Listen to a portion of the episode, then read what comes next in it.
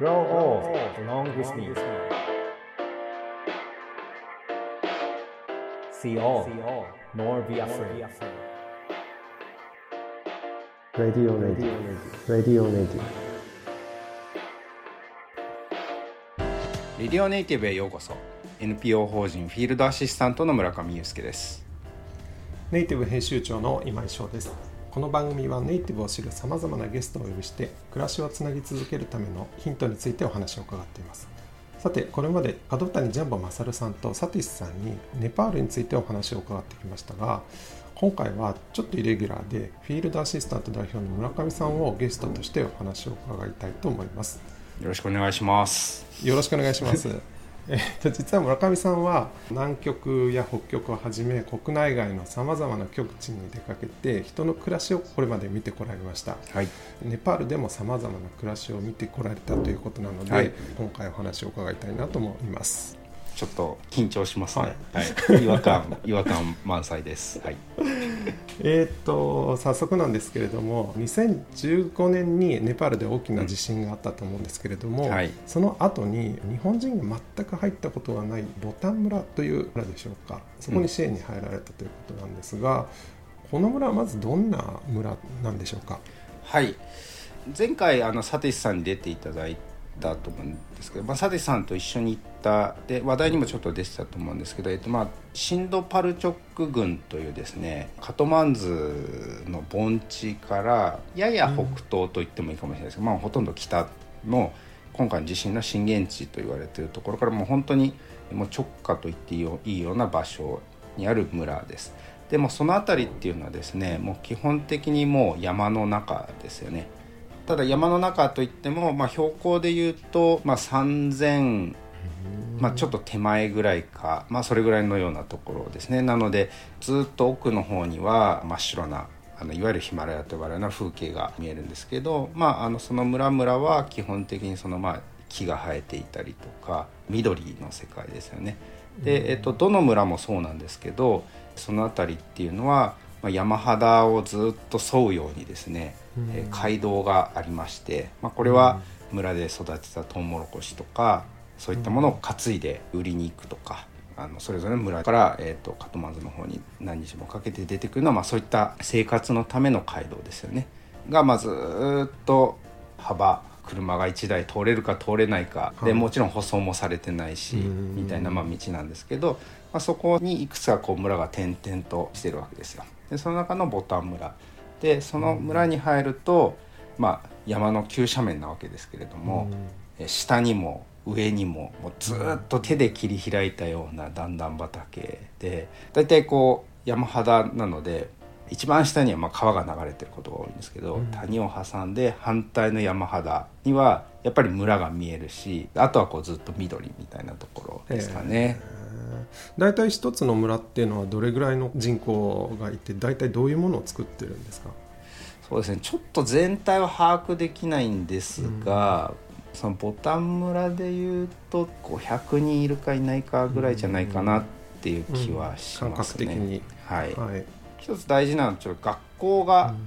そこのボタン村にはあってただ学校ってそのボタン村だけじゃなくて結構そのいろんなところにもうちょっと離れたところにも一軒単位で家が散らばってるんですけど、まあ、そういったところから通ってきたりとか、それこそ隣の村には学校ないから、えーこっちに来てるっていう子も、えーいると聞いてるので、まあ、ボタン村はそういった意味では周辺の村の中でもやや大きめの村だったかなっていう気はしますね。なるほど。はい。震源地に近いということだったんですけども被害はどんな感じだったんですか、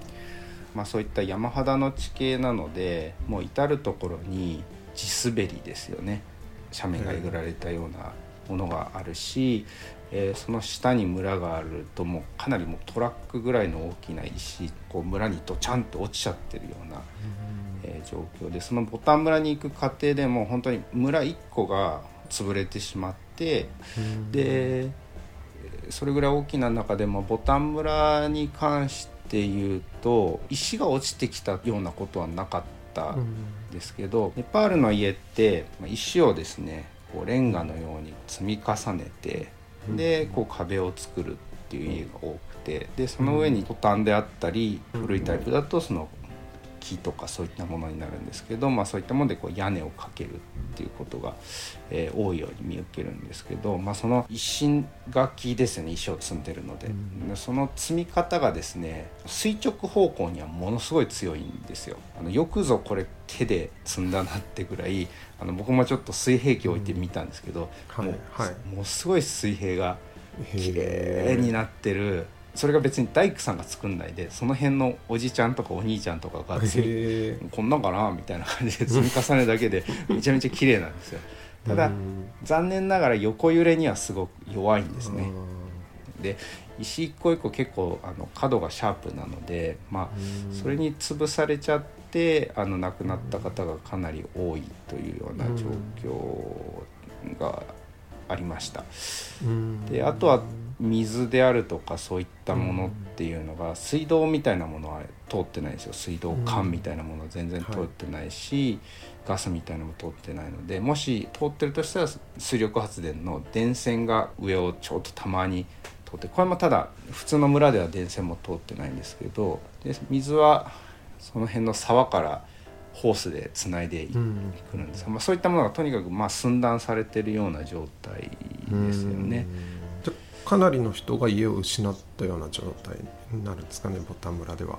そうですね基本的に完全に残った家っていうかあの被害のなかった家はなかったと思いますね。へ仮に住めたとしてもそれが住めるのか住めないのか全然判断する術もないので、うんえっと、やっぱりほとんどの人がもう家の中に入らないで外でブルーシートでこう仮のこう屋根みたいなのを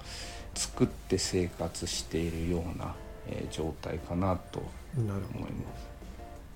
えっと、村上さん入られたのは2015年。4月が地震が起きたと思うんですけれども、はい。何月ぐらいだったんでしょうか？まあ、直後に僕カトマンズとかの方にも入ってたりはしたんですけど、ボタン村に入ったのは1年ぐらい経ってからですね。なるほど、はい、それでもじゃあ1年間そういう暮らしをずっと村の人たちはされていたっていううん、そうですね。はい。うん。で1年たっ直後に入ってその後またそのボタン村にその1年ちょっと過ぎたあたりで入ってっていうふうに見てもあんまりその治ったなっていうのはあんまり感じないですよね。はい The best is yet to be, the last of life for which the first was made.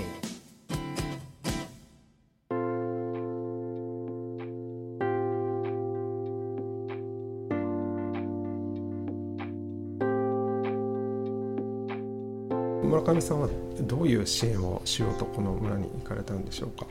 基本的にあのそうですね何度か前にあのゲストで投函パッケージの皆さんに出てもらいましたけど、まあ、あの時にちょっと「だんだんドーム」というキーワードが出ましたけど、手作りで作れるシェルター屋根ですよね。当時はプラスチック段ボールで作っていたんですけど、まあ、ドーム状の屋根をでまああの1棟しか持っていけないかったんですけど、まあ、それを国内で、えー、といろんな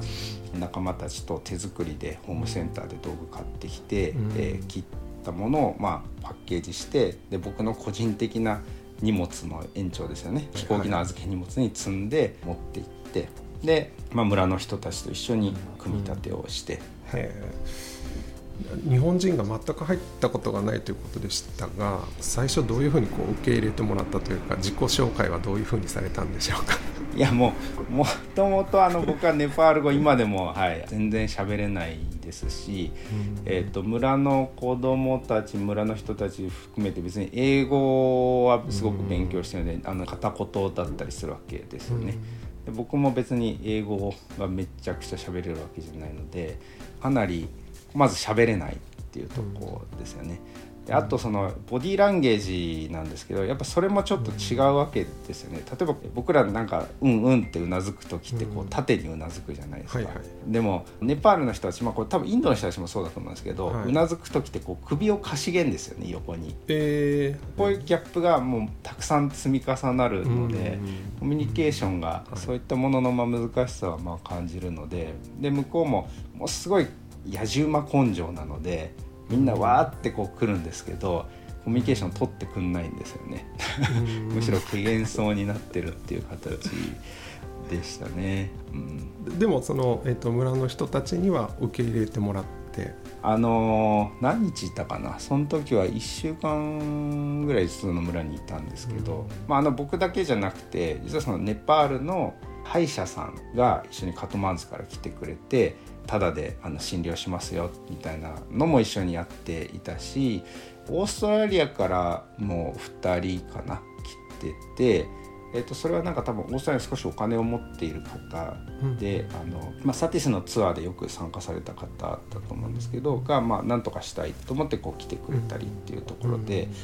まあ、あとはいろんなその支援物資みたいなのも当然持って行ってたんですけどねで僕だけちょっとこう異質というかうんドームを持って作るっていう感じの。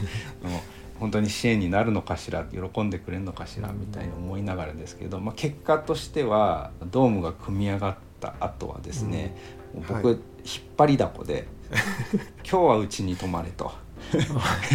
みたいな感じで引っ張りだこだし、はい。谷を越えて2つ3つ先の村からそれを見に来たりで、まあ、僕はその最後あの徒歩で帰るわけですけど結構な行く先々であもしかしてお前はあの例のドームを作った日本人だ みたいなのが噂になってるぐらいどういうふうに伝わってるのかよくわかんないんですけど、はい、っていうふうになるぐらい実は喜んでもらえたんですよ。でえー。子供たちからも、まあ、コルサニ大ってあだ名つけられてですねはい。コルサニって唐辛子で、はい。大って兄さんみたいななんか唐辛子兄さんみたいな 感じなんですけど、まあ、僕が、はい。まあ、向こうのご飯をダルバートっていう食べる時に、もうちょっと辛いのないの青唐辛子ちょうだいよみたいなことをよく言ったので、こいつはネパール人より辛いものが好きだぞっていう感じで あのコルサニ大って呼ばれてたんですけどまああのちっちゃい子が4歳とかそれぐらいの女の子がはい。最後こう僕にビニール向こうにビニール袋って、本当にレジ袋みたいなものなんですけど、物資がない中でビニール袋ですら実は結構珍しいもの、まあ、そこまで珍しい極端に珍しいものじゃないんですけど、うん。まあいわゆる日本人から見たらなんかなんでこんなのに包んでるかもしれないけど、なんとなく多分この色の袋をなんとなく家の中で一番綺麗な穴の開いてない袋を選んでくれたのかなって思うような感じで庭で採れた唐辛子を何本か入れて僕にこう「うん。うんうん」っつってこう差し出してくれたりとか、はい、もう何年も経ちますけどね当時の小学校がもうの子たちはもうだいぶ大きくなってそうですね。街に出てあの、はい電話くれたりとかねあの、うん。そういうこともあるぐらい、はい、艦隊をうん。受けました。へえダンダンドーム当時はダンダンドームという名前ではなかったと思うんですけど、それをこう建てることで何を届けたいというふうにこう思ったんでしょうか？まあ、一つはその、まあ、家が崩れているので、うん。そのシェルターとしての機能ですよね。要は揺れても頭の上に落ちてこない屋根なんですよ、うん。救急こういうと。あとプラスチック段ボールってカラフルなんですよね。非常に。その時持ってったのは赤と黄色の組み合わせ、プラスチック段ボールなんですけど、まあ、それが非常に明るくなる。で、うん。中にライトを灯すとすごく綺麗に映るみたいなところですごくね色が好きな国なんですよ、まあ、色を届けるっていうところだったりとか、あとはそのブルーシートみたいなところの屋根の下で人が集うのってせいぜい1人2人とかってなっちゃうんですけど、ものすごく家族単位で屋根の下に収まるっていうことを大事にするんですね、そんな時でも。当時ドーム直径4メーターぐらいあったんですけど、まあ、その下にこう何十人も入れるよっていうはい。のは、まあ、結構それだけで皆さんテンション上がってましたしあとは、あの実はそのドームを作る時にその下に輪っか状にこう石垣を積んでってその上にそはいのドームを乗せたんですよ。うんその石垣も積み方を、うん。日本の石垣の積み方で積んだんですよ、うん。ちょっとこう斜めに、よ要は横揺れに強い積み方っていうのをやって、揺れない積み方っていうのも、うん。まあ、実はあるんだよっていうのを、うん。えーちょっと店に行くって、うん。まあいろんなちょっとはいあの意図は確かにありましたね。うん。なるほど、すぐ習得されてできるようなものなんですか？あ石垣はね、まあ、あのもちろはい。ん石積むことがものすごく得意なんですけど、うん。ただ、うん。石を積むっつうのは平らに積むもんだっっていう文化の人たちに、最初僕がこう斜めにやろうとしたら「いやそれ違うから」ってずっと止められて「いやいやいいのいいのこうやってやりたいの」っていうので なんかわけわかんないけどなみたいな あの感じだったんですけどでも出来上がって横からガンって蹴ると「ほら全然大丈夫でしょ」っつったらもうなんか手品師かのように「お前は何なんだ」みたいに思われたりしましたけどね。あとはそのドームの方もですよね。結局見よう見まねでみんなが作れる作り方でしてるので本当にこう学校の広場で、まあ、カラフルなパーツではありますけど、こう広げると「なんだなんだ」っつってもうもうすぐ野順番なんですけど誰も手伝ってくんないわけですね。でも黙々と作り始めると、はい。まあ子供たちですよね最初。ちょっと生意気そうなやんちゃな子は一番最初に、僕もやるみたいな感じでこうやってくれて、でそうすると意外と見よう見まで出てきてるから、うん。そうすると大人たちとかいろんな人にこうなんかまあその子がネパール語かなんかでこうこうなんか自慢げに喋るわけですよ。はい。そうするとはいみんなわーって集まってきて、もうはい。奪い合いのようにドームができちゃいましたけどね、まあ、そっからですよね、やっぱりその自分でこんなのができたっていう驚きと、うん。あれがこうなるんだって驚きとみんなでそれを目撃してみんながそれを自分も関わったんだってその力はでしょうね。多分僕はそう艦隊を受けたというかコルサニ大って呼んでもらったのは。おそらくその居場所を届けてくれたっていう嬉しさもあったんでしょうけどみんなで共になれるっていうようなそういう経験が届けられたのかなっていうふうにお話を聞いてて思いました、それではレディオネイティブ今回この辺で失礼したいと思います。村上さんどうもありがとうございました。ありがとうございました。レディオネイティブ編集長の今井翔と。村上祐介でした。The best is yet to be また次回